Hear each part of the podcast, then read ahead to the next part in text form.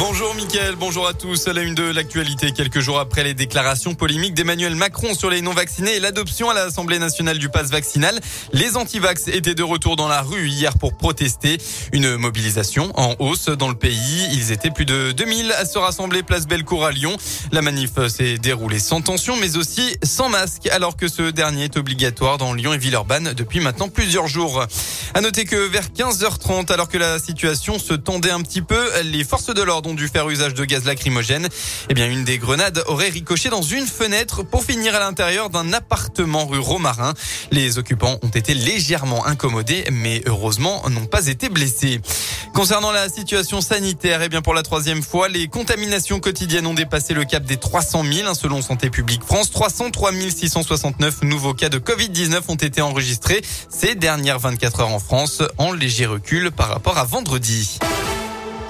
On passe au sport. Eh bien, c'est le choc du mois de janvier. En attendant le derby, bien sûr, dans deux semaines contre la SSE, l'OL reçoit le PSG ce soir à Dessine.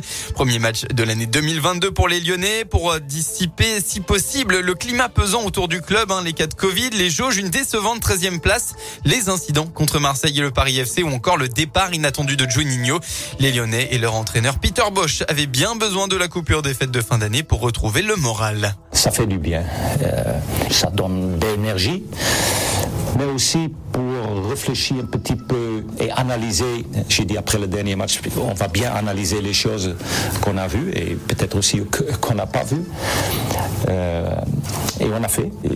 à l'entraînement, j'ai déjà vu un changement. Absolument. C'est l'intensité pendant l'entraînement, la discipline qu'on a parlé aussi. Mais finalement, les meilleurs médecins, c'est des points, de gagner des matchs et de jouer bien.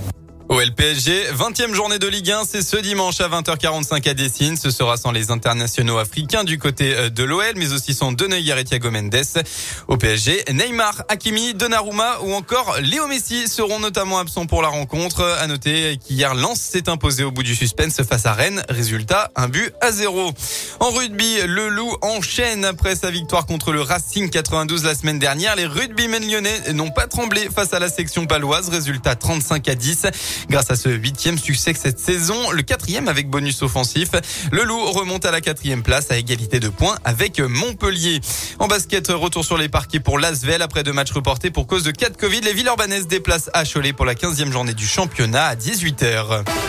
La météo dans le Rhône, malheureusement beaucoup de euh, grisailles et pas de soleil à l'horizon pour votre fin de week-end. Quelques averses sont attendues localement partout euh, dans la région côté Mercure. Vous aurez au maximum de la journée entre 4 et 7 degrés.